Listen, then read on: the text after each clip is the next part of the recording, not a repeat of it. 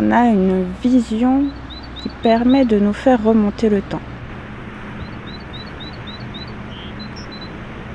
Nous sommes euh, tout au bout d'une île qu'on appelle l'île Berder, au sud de cette île, et en face de nous, il y a une autre île qui s'appelle l'île de la Jument. La distance qui sépare ces, ces deux îles est de 300 mètres, et qu'est-ce qu'on a entre les deux? Nous avons une partie du golfe du Morbihan qui est en train de s'écouler et de se vider vers l'océan Atlantique. C'est ce qu'on appelle la passe de la Jument. Et c'est un courant qui est le deuxième courant marin le plus fort d'Europe actuellement. Il y a 8000 ans, il y avait à la place d'un golfe une vallée. Les îles aujourd'hui étaient de grandes collines et dans cette vallée s'écoulaient trois rivières qui se rejoignaient près de l'entrée du golfe qui est toujours visible aujourd'hui. Le fait d'avoir trois rivières qui se rejoignent dans, cette confluence, c'est une observation plutôt rare. Et euh, les hommes et les femmes du néolithique vont décider de construire sur des points hauts des monuments qui en vont être visibles de loin. On continue d'observer à droite et là une île se trouve tout proche de nous.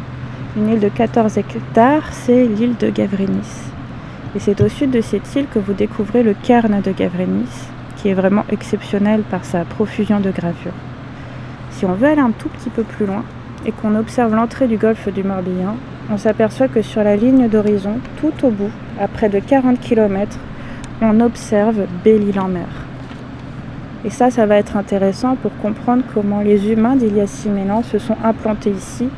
Et le fait de créer ces monuments en hauteur permet de communiquer sur des distances d'au moins 40 km. On s'aperçoit que construire ces monuments ne se fait pas au hasard, il y a une mise en scène qui est recherchée. Ça veut dire qu'il y a une connaissance du terrain. Nous sommes à l'estuaire et là, on va pouvoir impressionner les gens qui vont venir à notre rencontre. Et euh, vraiment en mettre plein la vue en fait. On avait vraiment des monuments qui surgissaient de la terre.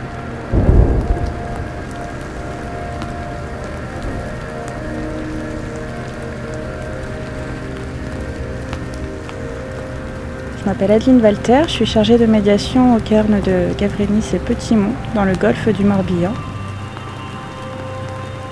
Dans les chambres funéraires, dans le golfe du Morbihan, il y a énormément de gravures. Donc graver quelque chose sur la pierre, c'est se mettre d'accord sur euh, un symbole qui va être transmis de génération en génération. Et le travail des archéologues aujourd'hui, c'est d'interpréter cette iconographie. Au Carnet de Gavrenis, c'est un site qui est unique au monde, car quand vous rentrez à l'intérieur de ce dolmen, vous avez près d'un kilomètre de gravures qui ont été réalisées sur euh, au moins euh, 27 pierres debout euh, que vous voyez parmi les 29. Et il y a un répertoire de signes et de motifs euh, très diversifié.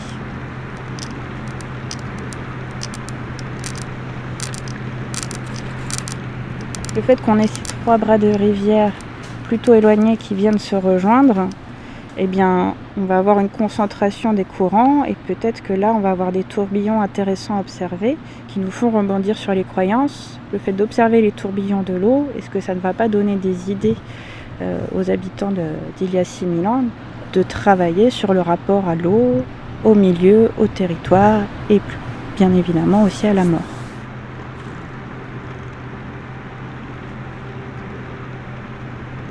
Décider de mettre une pierre dans le sol et de la mettre debout ou d'en prendre plusieurs pour en créer une forme particulière, ça va certainement poser la question d'une limite, d'une barrière. Et euh, l'archéologue Serge Cassen évoquait euh, cette question sur un menhir. Un menhir est forcément une rupture entre deux mondes. Est-ce que c'est entre la terre et le ciel, entre la terre et la mer? Car à un moment donné, on se posait la question est-ce que les mégalithes n'auraient pas été une barrière symbolique face à la montée des eaux, qui a dû être très rapide pour la période néolithique? Et également, est-ce que entre le monde des morts et le monde des vivants, on va avoir aussi cette rupture?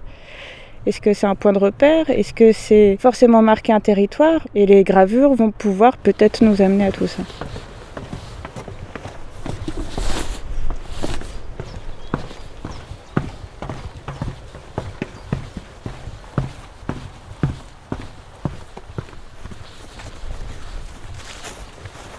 Là, nous nous trouvons à plus de 36 mètres au-dessus de l'océan Atlantique sur le cairn de Petit-Mont. Et euh, il est localisé sur la pointe du même nom, dans la commune d'Arzon. Donc ici, on est tout au bout de la presqu'île de Ruisse, qu'on pouvait voir tout à l'heure de l'île Berder. Donc on est au sud du golfe du Morbihan. On est au sud, on est à l'entrée du golfe et on a une vue incroyable sur la baie de Quiberon. Et il y a beaucoup de vent, car ici on est en hauteur, donc on a tout le vent de, l'océan qui arrive. Quand on se retrouve ici, qu'on a cette vue, on a forcément des, ressentis euh, personnels qui vont nous traverser. On a des gens qui sont allés prendre des milliers de pierres pour en faire euh, une chambre funéraire et même plusieurs, car euh, il y a plusieurs chambres funéraires dans, ce cairn. La question qu'on se pose, c'est qui donc étaient ces personnages pour qu'on décide d'élever un monument aussi grand et aussi haut Quand vous venez de la mer, c'est le premier monument que vous verrez. Est-ce que le fait de s'enterrer en hauteur était un message euh, pour pouvoir accéder plus vite là-haut? Du point de vue qu'on va retenir, on a d'autres perspectives. Est-ce qu'il faut aller vers le ciel, vers la mer ou sous la terre? Ou est-ce que c'est à nouveau un mélange des trois?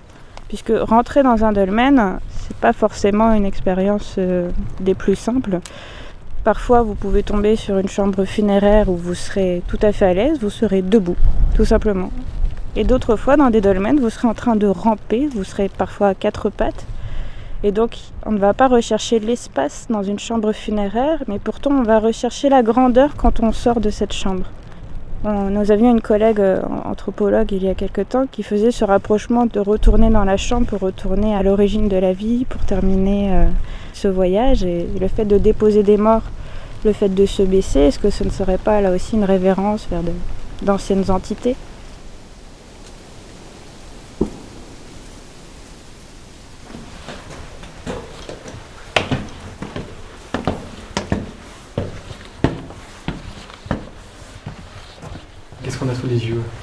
Alors là, on est dans la chambre funéraire la plus récente du cairn de Petit-Mont.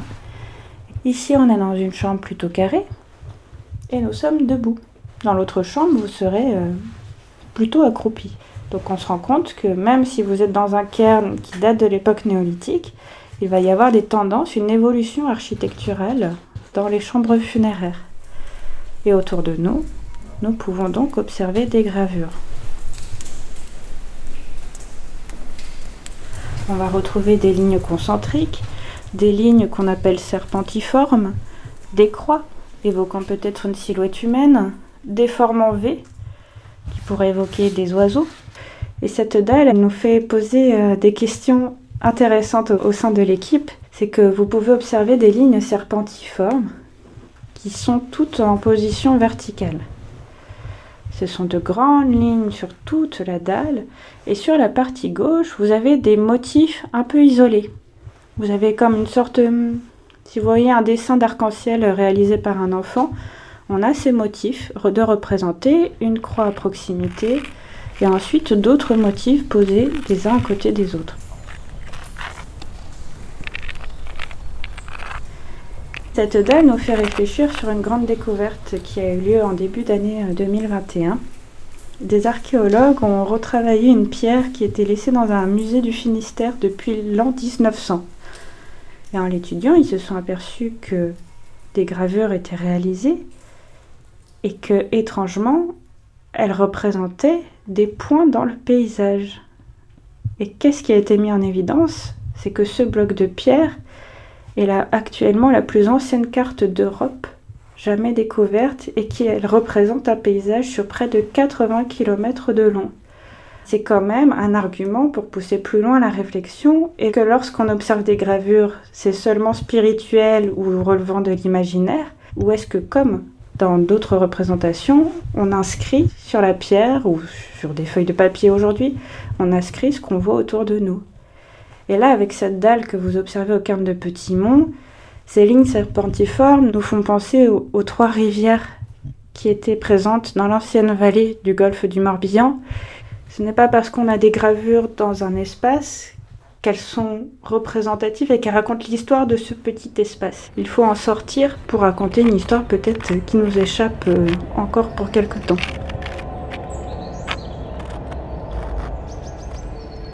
Et puis on va se retourner. Et là, on va avoir une autre dalle qui a une forme de cercle représenté. Alors on est à l'entrée de la chambre et un cercle a été représenté. En posant la question à un visiteur à quoi vous fait penser ce motif, on va me dire simplement à une roue. Mais la roue au néolithique, elle n'existe pas. Et on s'est aperçu que cette gravure datait bien du néolithique. Alors on va se rapprocher un petit peu d'elle.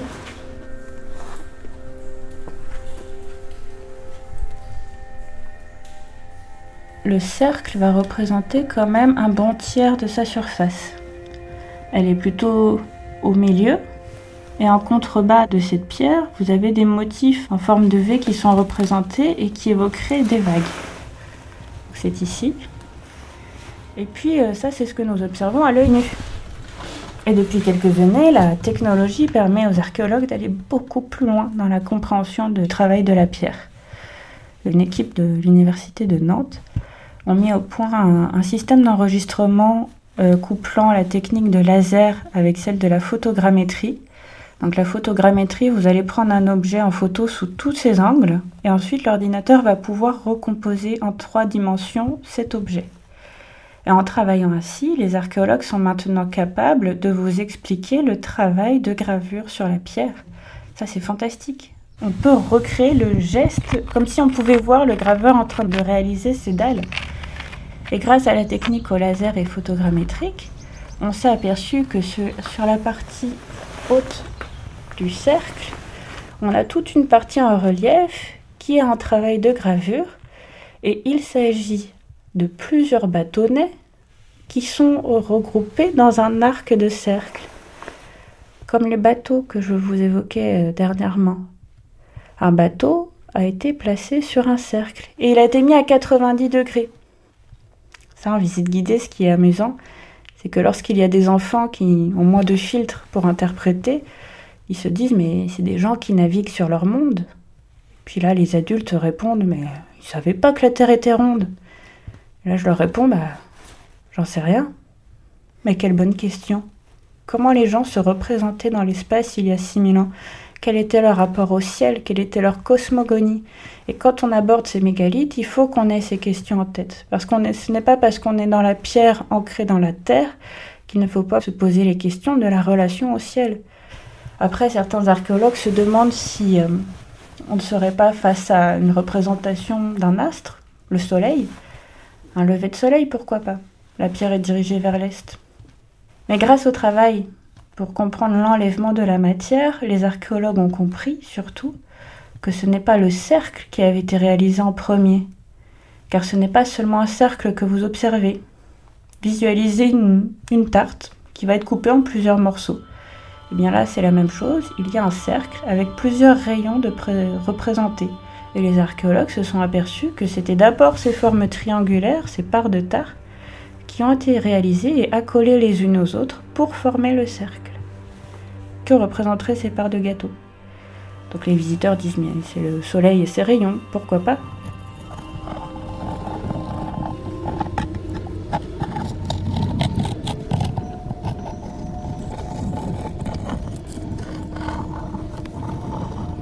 Les archéologues de Nantes se sont demandé s'il n'y aurait pas euh, aussi une sorte de barque qui contiendrait ce cercle.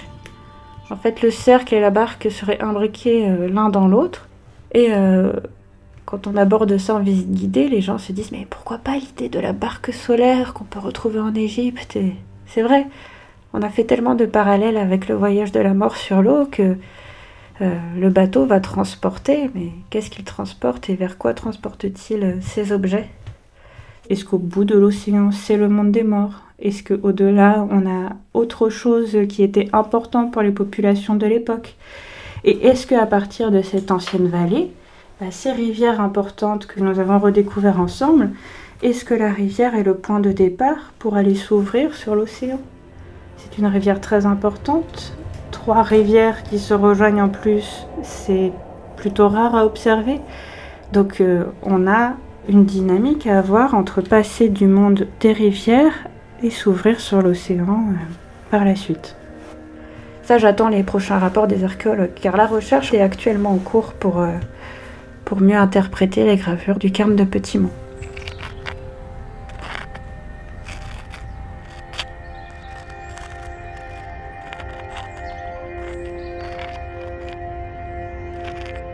C'était le golfe du Morbihan à la préhistoire, troisième et dernier épisode pour la série Terre primaire. Avec Clément Lambert, Catherine Dupont et Adeline Walter. Une production et réalisation d'Aurélien Française pour Silence Podcast.